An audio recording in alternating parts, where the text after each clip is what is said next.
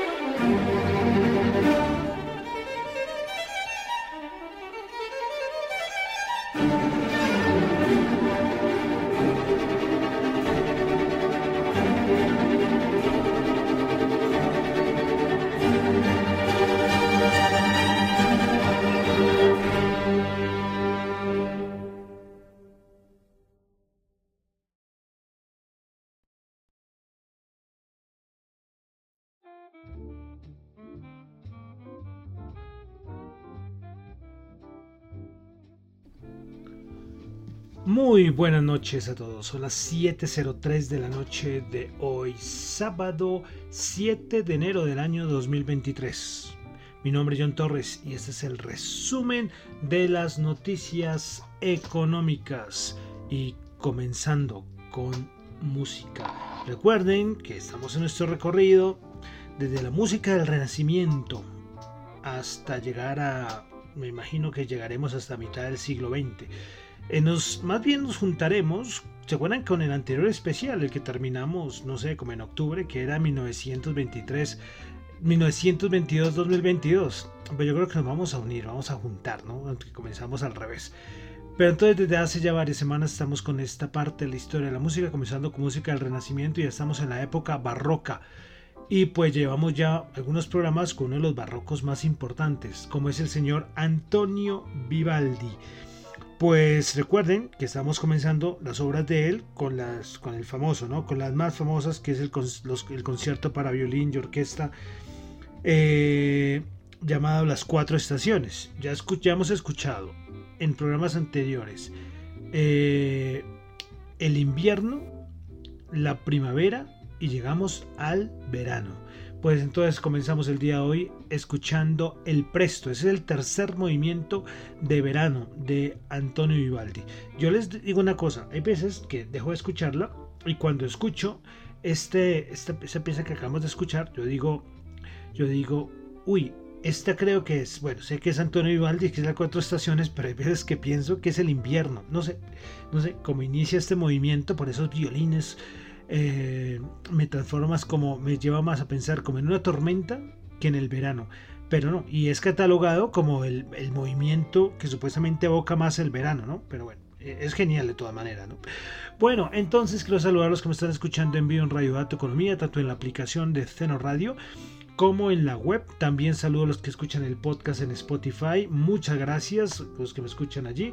No olviden calificar. La nota es muy importante, igual que en Apple Podcast. Muchas gracias a los que me escuchan ahí. No olviden la calificación.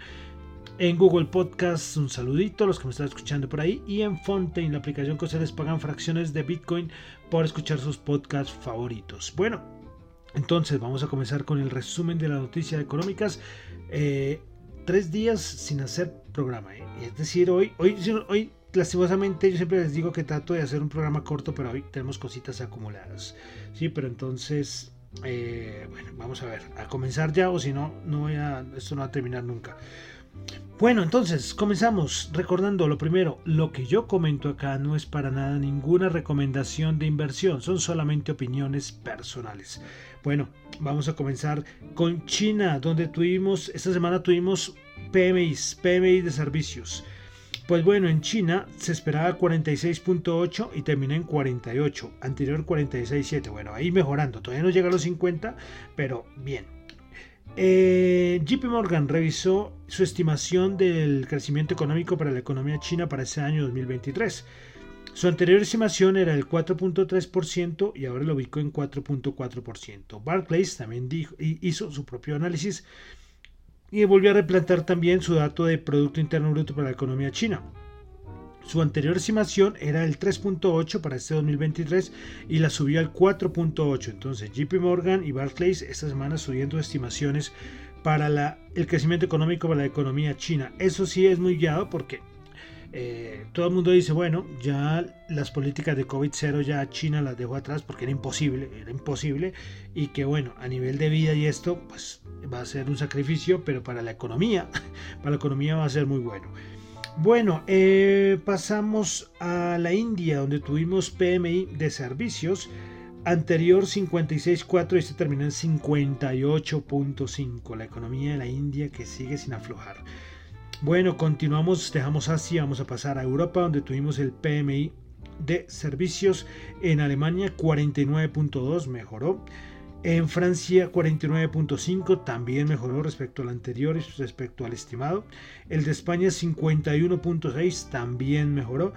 Y el de la eurozona 49.8 también. Entonces los PMIs, eh, el de España es el único que se encuentra por encima del 50, pero el resto ha mejorado. Bueno, tuvimos también en Europa el índice de precios del productor de la eurozona 27.1, anterior 30.8 se esperaba 27.5, menor, un dato pues bueno. Eh, dato de inflación de la eurozona anterior era índice de precios del productor. Inflación de la eurozona 9.2%, anterior 10.1 se esperaba 9.5, un dato buenísimo. Pero ojo con el con el, el core, la inflación subyacente, que se esperaba 5.1, anterior 5, esto aumentó al 5.2. Entonces, eh, por un lado bien, por la nivel general, pues bajó, pero, pero, esta, la core, la subyacente, no salió tan bien. Recuerden que esta subyacente es cuando quitamos eh, precio de alimento y precio de energía, que da este dato de inflación. También en Eurozona tuvimos ventas minoristas, el dato interanual se esperaba una caída del 3.3 y la caída fue del 2.8%.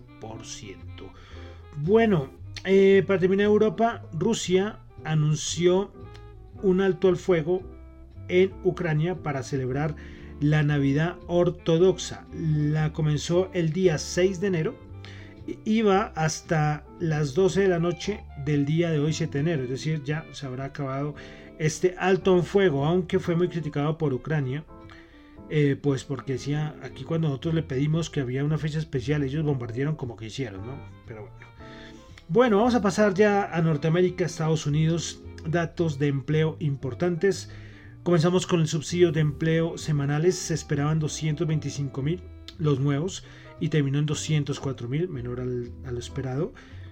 los continuos esperaban 1.728.000 y bajaron a 1.694.000.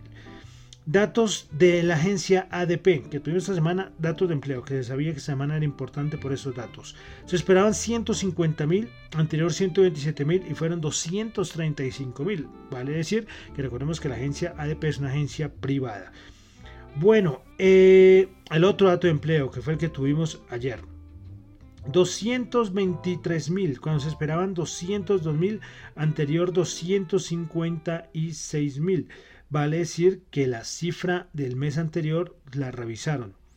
Bueno, tasa de desempleo 3.5, se esperaba 3.7%. Horas del trabajador por hora se esperaba 0.4% y cayó al 0.3%, el dato mensual.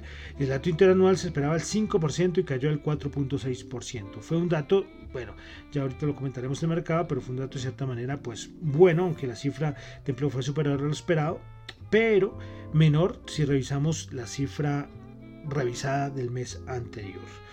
Bueno, más datos macro en Estados Unidos. Tuvimos el ISM. A ver, a ver, ¿dónde lo tengo acá? Que se me perdió. El ISM de servicios. Listo.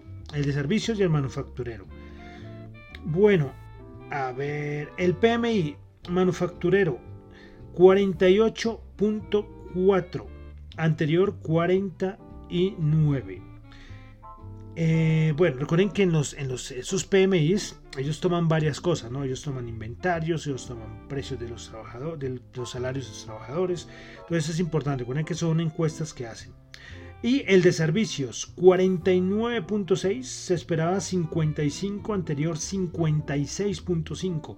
Un peor dato en más de un año los precios pagados a nivel del sector de servicios anterior 70 quedó en 67.6 y las nuevas órdenes en el ISM de servicios anterior 56 nuevas órdenes 45.2 un dato a nivel macro malísimo ¿eh? Malísimo este dato si lo miramos a nivel macroeconómico bueno sigamos en Estados Unidos pedidos de fábrica en Estados Unidos dato mensual se esperaba una caída del 1% anterior bueno, se esperaba una caída del 1%. El mes anterior había sido 1% positivo y el dato terminó en menos 1.8%. O sea, datos preocupantes a nivel macroeconómico para la economía de los Estados Unidos. Bueno, dejamos datos macro, vamos a pasar a la Reserva Federal, donde tuvimos las minutas de la Reserva Federal. Eh, bueno, eh, hablaron del dot plot, que son estos puntitos que sinceramente no, no, no, veo ninguna utilidad. O sea, ellos colocan esos puntitos, uno los ve y uno, uno dice, ah, bueno, en, dos en tres meses las tasas de interés van a estar. O sea, y esto se los ven compararlas con periodos anteriores y esto no sirve para nada. Pues en las minutos de la Reserva Federal dijeron que estos dot plot estaban notablemente por encima del mercado. un poco que, si no, no, no tendría sentido. Bueno sigamos con las minutas de la Reserva Federal, algunos puntos importantes.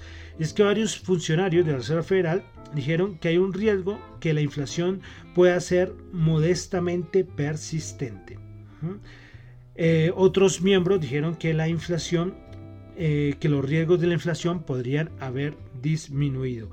Y también eh, lo que dieron a ver es que el, según las minutas de la Reserva Federal, es que ellos quieren que, la, que las situaciones financieras eh, empiezan a ser muy positivas a corto plazo. Y si lo relacionamos esto, podemos verlo que es que a la Reserva Federal, sinceramente, no quiere que los mercados suban con mucha fuerza. ¿eh? No quieren que suban con mucha fuerza todavía.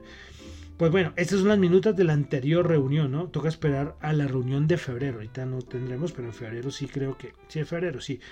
Tenemos nuevamente la reunión de la Reserva Federal. Bueno, han hablado un montón de miembros de la Reserva Federal, para variar, nada raro.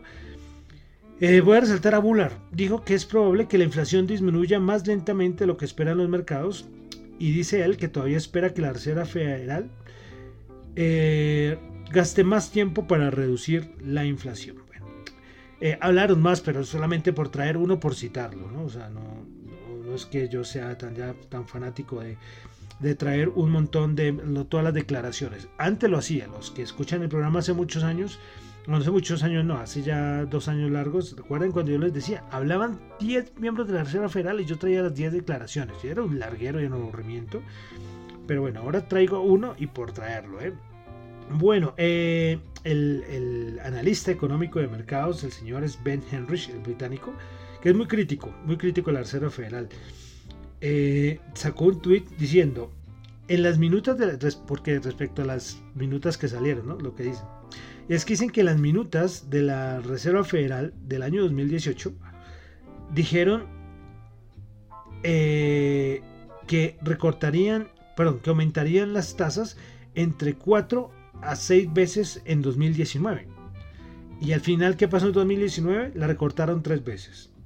En diciembre del 2021, la Reserva Federal también dijo que las tasas, la tasa terminal, estaría eh, máximo en el 1% para el año 2022.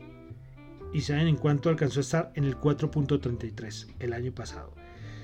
Entonces lo de las minutas, pues nada, es que lo de las minutas y en sí la credibilidad de la Reserva Federal eh, solamente ellos se creen que, se creen todo, ¿no? Lo que nos creemos todo lo que ellos dicen, ¿no? O sea, es que por eso es una barbaridad. Pero me parece muy genial, siempre ha sacado unas críticas de los, como decimos por acá, en, lenguaje popular, ¿no? El descache, ¿no? Sí, que, que no, que no atinan una, que no atinan una. Es que, es que ha sido fatal. Y el problema es que acabamos de, leer unos datos macroeconómicos malísimos. PMI, entrega de fábricas, son datos macro. ¿Y qué pasaría? Que la Reserva Federal, con su subida salvaje de tasas, va a llevar a la economía de Estados Unidos una recesión. Y lo que la Reserva Federal espera es que, bueno, ellos dicen, bueno, vamos a llevar a la economía de Estados Unidos una recesión, pero lo importante es que una recesión rapidita, muy suavecita, que todavía es lo que no sabemos, ¿no? Bueno, eh, con Jerome Powell vamos a tener a Jerome Powell el, hablando el próximo 10 de enero en un panel de discusión del Banco Central organizado por, por a ver, a ver, a ver, sí, el Banco Central de Suecia desde Estocolmo. Entonces tendremos a Jerome Powell hablando en este panel de discusión. Bueno, y para terminar Estados Unidos, el dato del Producto Interno Bruto del cuarto trimestre que hace, cuarto trimestre del año pasado, ¿no? La Fed de Atlanta, anterior 3.99 y quedó en 3,76%.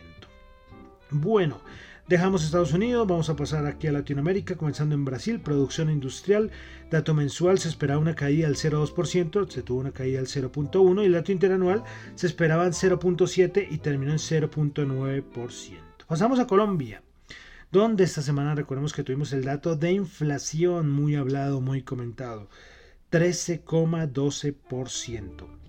En 2021 cerramos el año con 5,62 y ya va en el 13,12%. Ya por detrás de solamente Argentina y Venezuela. Tenemos ya las peores inflaciones de, de la región. Una barbaridad. Si miramos la variación anual por divisiones de gasto para la inflación, tenemos entre las tres que más aportaron fue artículos para el hogar y la conservación y para la conservación ordinaria 18,25%, restaurante y hoteles 18,54% y alimentos y bebidas no alcohólicas 27,81%. Lo, de los alimentos es una, una barbaridad, una barbaridad. Yo creo que los que escuchan desde Colombia pueden darse cuenta o no ir a, a mercar, ir a un centro comercial a comer. Todo es carísimo, ¿no?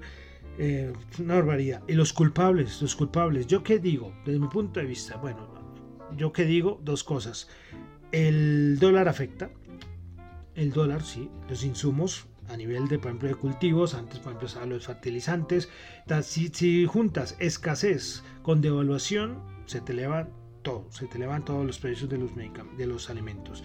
Y lo otro es que aunque muchos no digan, recuerdan las protestas, los bloqueos, todo eso que ha pasado años anteriores y que ha afectado al sector de alimentos, el transporte de alimentos, claro, esto también influye. Eh, recuerden que por ejemplo una cosecha se pierde y no es que al otro día ya tengamos otra nueva. No, no, no, no. Esto es un proceso, porque son alimentos. Entonces, estas cosas afectan, aunque algunos le echen la culpa a otras cosas. Bueno, Entonces, entre la variación anual por divisiones de gastos, los que menos aumentaron fueron eh, alojamiento, agua, electricidad y gas y otros combustibles subiendo al 6,94, educación 5,98, información y comunicaciones con el 0,25. Y la variación anual del IPC por dominios geográficos. Los tres lugares de Colombia donde más aumentó la inflación al diciembre de 2022. Cúcuta 16,34, Cincelejo 15,83 y Valledupar 15,53. Los tres de menos fueron Manizales 12,61, de de menos aumento, Bogotá 12,35 y otras áreas 12,27. Entonces un dato preocupante, miraremos a ver si esto se controla un poco porque es una barbaridad. Eh, la inflación es el, peor impuesto que nos pueden poner a todos, a todos. Y lógicamente a los más pobres, a los más pobres pues les afectará mucho más. Y lo vemos en casos como Argentina, Venezuela, porque se pasa, se pasa de, de pobreza, hambre a miseria total. Entonces, difícil, difícil este ático. Bueno, en Colombia también tuvimos el índice del precio del productor al diciembre, bajó el 1,44% eh, frente al mes anterior. Bueno, dejamos Colombia, vamos a pasar ya a la parte de mercados, donde tuvimos inventarios de petróleo, los inventarios API. Se esperaba una caída, perdón, no mentira, no se esperaba una caída anterior, no tengo el dato anterior. Sí, anterior menos 1.3 millones y este tuvimos un aumento de 3.29 millones de barriles. La EIA se esperaba un aumento de 1.5 millones, terminó en 1.6 millones de barriles. VS dice que espera que el precio del Brent vaya hasta 110 dólares el barril y el WTI a 107 dólares el barril en este año 2023. Noticias varias de empresas, eh, noticias varias de empresas de todo. Comenzamos con Jack Ma, pues parece que va a ceder el control de Ant Group que la vida de Jack Ma. Hace mucho que no lo veo. desde que tuvo todo el problema con los con el todo el gobierno chino, pues de verdad muy poco yo sabe Jack Ma. Pero bueno, hoy fue que salió esa noticia. Me podría ya renunciar al control de Ant Group. Bueno, de Tesla. Da mucho que hablar Tesla, ¿no? Recortó los precios de sus modelos fabricados en China. También Tesla presentó trámites para fabricar motores eléctricos para aviones, barcos y demás. Más cositas, Amazon, y es que Amazon confirmó sus planes para despedir a 18.000 empleados. Bed Bath and Beyond, que es esta empresa minorista, eh, pues parece que entra en bancarrota. Yo no sé en la semana cuánto habrá perdido, 40%, no sé, un poco más este año, pero entonces sí parece que entra en bancarrota. Bueno, y ya vamos a pasar a la parte bursátil de los índices. ¿Qué pasó estos días en el mercado? Pues teníamos bajaditas hasta el día de ayer. Ayer subidas importantes en las bolsas mundiales y en Estados Unidos. Estados Unidos es la, gran referencia, ¿no? El SP500. Oh, una cosa que sea la gran referencia no significa que sea el que más sube, ¿no? Pero es la gran referencia. Bueno, pero ¿por qué la subida de ayer? Eh, recuerden que estábamos leyendo los datos de empleo y los datos de PMI. Recuerden que yo les he dicho que ahora los datos de empleo son muy, pero muy, muy importantes. Eh, hay muchas críticas, ¿no? Que cómo se calcula estos datos de empleo. Dicen que eso no son, que el empleo está cada vez peor y es que cada vez hay más anuncios de despidos. pero, eh, por ejemplo, el dato de PMI, el PMI de servicios, pues, pues mostró que la economía está mal. Entonces, esto ¿Por qué? Si la economía a nivel macroeconómico está tan mal, ¿por qué esto anima a los mercados? Porque la Reserva Federal tendrá que darse cuenta que no podrá seguir con sus subidas locas de tasas y tendrá que frenar un poco porque la economía ya está entrando o está dando señales de recesión. Desde el año pasado está dando, dando señales de recesión, pero por ejemplo esos datos de PMI son datos que, bueno, nos recuerda al 2020, ¿sí? Aunque el 2020 el contexto es diferente, pandemia, todo ese tipo de cosas, pero también con un PMI de servicios tan malo, dos, si el siguiente vuelve a salir peor de malo, cuidadito, cuidadito porque es el sector de servicios es muy importante para la economía de Estados Unidos. Entonces esto lo celebró el mercado, los datos malos, pésimos macroeconómicos, entre peor salgan, en este momento en que estamos, lo va a celebrar mucho el mercado. Entonces, eh, toca empezar a ver aspectos técnicos eh, y de una vez les voy a hablar de algo que yo les prometí. Y a ver si lo tengo por acá. Listo. Recuerden que yo les hablaba y esto es un poco dirigido para todos los que están muy metidos en el mercado, pues bueno, eh, tranquilos, al menos lo tengan como información. sí, porque es que se ha hablado mucho todos estos días del collar de JP Morgan. Pero entonces es, es, algo que es complicado, pero quiero traerlo al menos por definición. ¿Qué es el collar de JP Morgan? Pues el collar de JP Morgan es una estrategia de opciones que se utiliza para proteger una inversión subyacente de una fluctuación en el precio. El collar se compone de una opción de compra, una opción de venta y la inversión subyacente. La opción de compra protege la inversión de una disminución en el precio, mientras que la opción de venta protege de un aumento en el precio. Sin embargo, la protección tiene un costo, ya que el comprador del collar debe pagar primas por las opciones. Esto es un poco enredado, ¿no? Un poco enredado. Aquí hay que saber un poco de opciones, de puts, de calls, pero bueno, esto no es un, esto no es el resumen de noticias bursátiles, es un resumen de noticias económicas, ¿no? Pero ¿por qué todo este rollo del collar JP Morgan? Es que ellos hacen un rebalanceo cada trimestre para cuadrar esas, esos, puntos de venta, esos puntos de compra, eh, que ya ahí dijimos en la definición, y lo importante ahorita es tener en cuenta estos puntos. ¿Por qué? Porque estos puntos se vuelven muy claves para el mercado. La gráfica lógicamente no se va a ver, pero si uno lo tiene en cuenta es importante. Entonces por arriba son los 4030 y por abajo los 3600. Ahí son los puntos importantes donde están esta estrategia del, bueno, el collar de JP Morgan. Entonces es importante para tenerlos en cuenta. ¿eh? Repito, 3600 y 4030. Ojo, esto solamente va por este trimestre.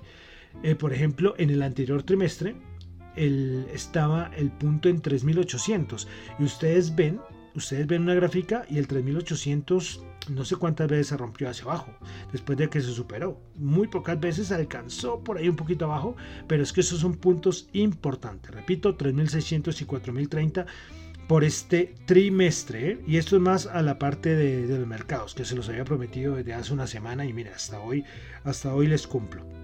Pero bueno, entonces miraremos a ver qué pasa. Ya muchos están diciendo que otra vez, siempre cuando hay una subida de la bolsa, bueno, que ya nos vamos a romper los 4200 y empieza el nuevo rally alcista y bueno, ya celebrar todo el mundo porque esto ya el mercado bajista acabó. Bueno, son opiniones. Yo sigo esperando mis 3.400 puntos, mis 3.300, ¿sí? Pero bueno, así como esperaba, ¿recuerdan cuando esperaba los 3.500 y pico, 3.550 y lo consiguió? Pasaron meses, pero bueno, no hay afán, hasta ahora estamos en el mes de, en el mes de enero. Eh, bueno, si se rompen los 4.300 puntos, ya nada que hacer, ya esto no hay mercado bajista, digo yo, porque ya sería un punto de, difícil de, regresar con mucha fuerza. Pero bueno, hasta ahora tuvimos y hasta ahora ya lo vamos a, reservar, a mirar, perdón, y por ahí estamos en los 3900. Pero bueno, opiniones hay de todo. Bueno, antes de entrar a, las, a los índices, voy a, voy a, tres cositas. Primero que todo, eh, Bank of America sacó, aunque él ya, los, ya había dado eh, sus, los trades que podrían ser las mejores opciones para el año 2022. Pero bueno, vamos a, repetirlas. Bueno, las principales son largo en bono de Estados Unidos a 10 años. Ojo, ojo, en bono, no en la rentabilidad. Recuerden que esto va en sentido contrario. Bueno, más eh, largo en mercados emergentes. Largo en acciones chinas. Largo en oro. Largo en pequeñas compañías. Corto en tecnología de Estados Unidos largo en bancos europeos, corto en bancos de Canadá, Australia, Nueva Zelanda y Suecia. Estas son, rápidamente, ahí les dije, las, lo que piensa Bank of America que serán los mejores trades para el año 2023. Y bueno, y otra cosita que está siendo muy comentada y es que hemos tenido un primer inicio del año, hasta ahora como le digo, no se puede hablar porque falta mucho del año, pero que las bolsas europeas están imparables en este inicio del año. Les digo, mire, por ejemplo, este inicio del año, el inicio del año, el SP500 ha crecido el 1,48. Estamos viéndolo por ETF, ¿no? Que vale aclararlo. El Dow, Dow Jones, el TF Dow Jones 1,49 y el, el Nasdaq 100 0,95. Pero si nos vamos a Europa, tenemos a Francia creciendo el 5,53, Alemania el 6,59, Italia el 5,57, España 5,38, el Reino Unido 3,36.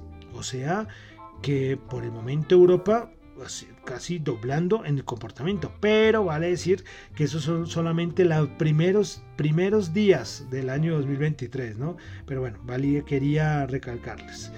Bueno, eh, y listo, creo que ahora sí vamos a pasar a los índices. A los índices como cerraron el día de ayer. Como les digo, subidas con bastante fuerzas.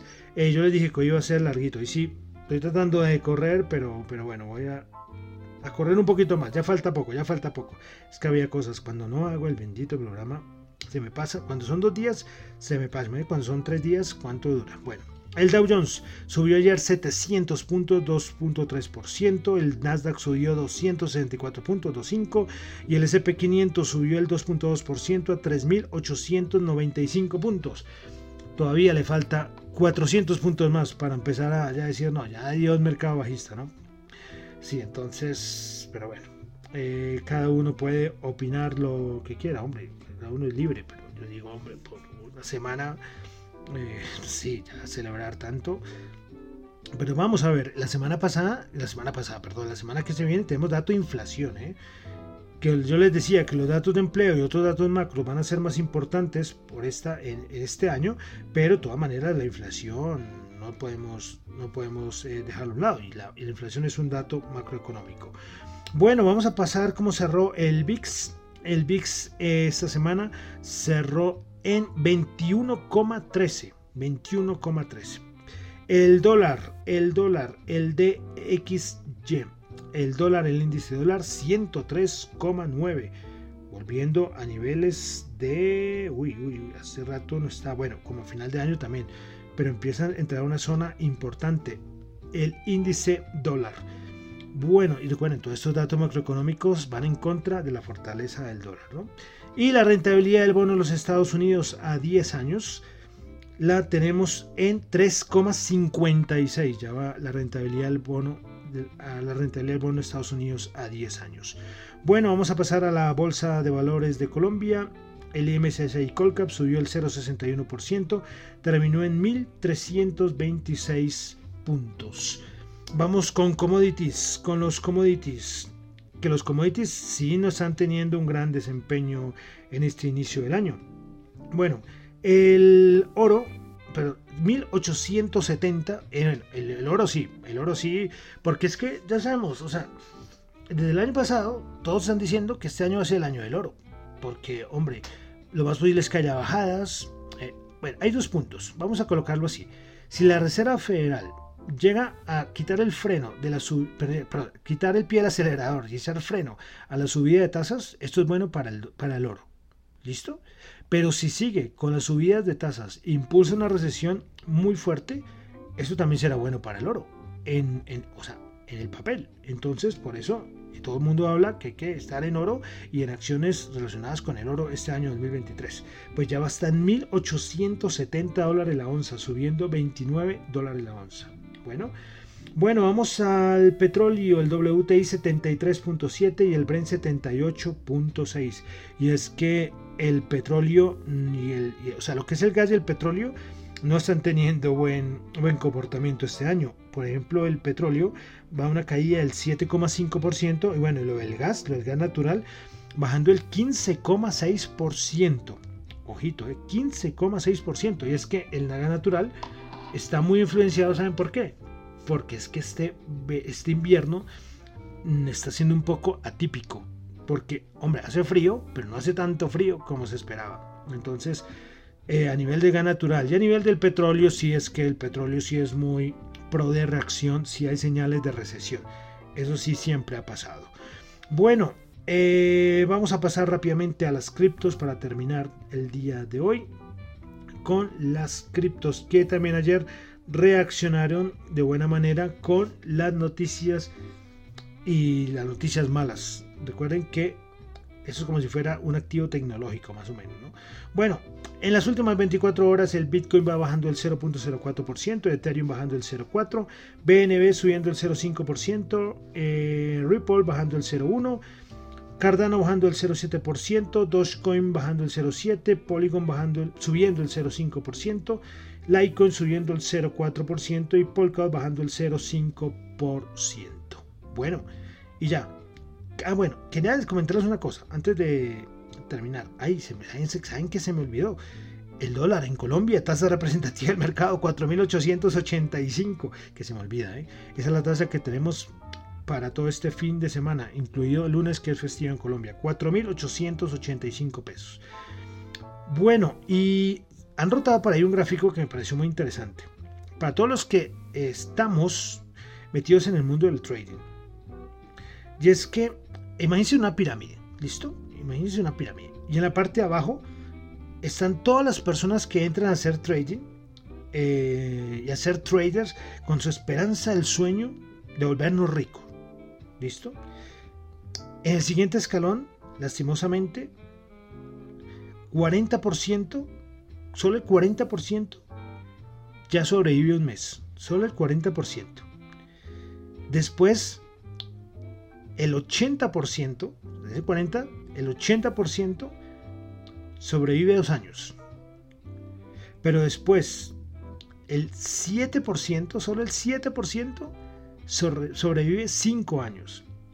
Y solamente el 1, ojo, solo el 1% de todos los traders de cierta manera pueden vivir del trading y empezar a tener ganancias. Solo el 1% llega de todo ese montón de gente que comienza eh, pensando que se van a volver ricos con el trading. Es muy duro, es muy duro, es muy duro. A mí me ha dado mentalmente es, es desgastante, es eh, desgastante.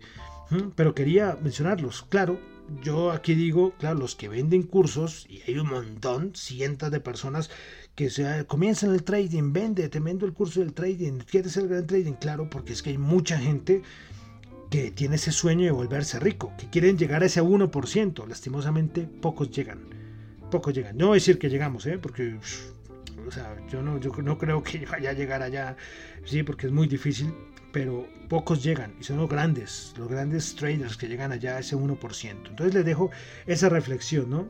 Eh, que es, complicado. Es todo el mundo de las inversiones, del trading y más en este momento del ciclo económico que estamos viviendo. Se junta todo y pues complicado. Bueno, ahora sí, se alargó esto mucho, de verdad. Ya con esto termino por el día de hoy el resumen de las noticias económicas. Recuerden lo que yo comento acá no es para nada ninguna recomendación de inversión, son solamente opiniones personales. Mi nombre es John Torres, me encuentran en Twitter en la cuenta arroba John Chu, en la cuenta arroba de Economía, para asuntos de la emisora radiodatoeconomía arroba gmail.com y arroba Economía R en Twitter. Y bueno, y vamos a terminar con música. Seguimos con el señor Antonio Vivaldi, con su concierto, con su famoso concierto de las cuatro estaciones. Y ya estamos en el verano. Y pues vamos a escuchar el primer movimiento del verano, que es el alegro. Entonces, con el señor Antonio Vivaldi terminamos por el día de hoy el resumen de las noticias económicas. Muchísimas gracias.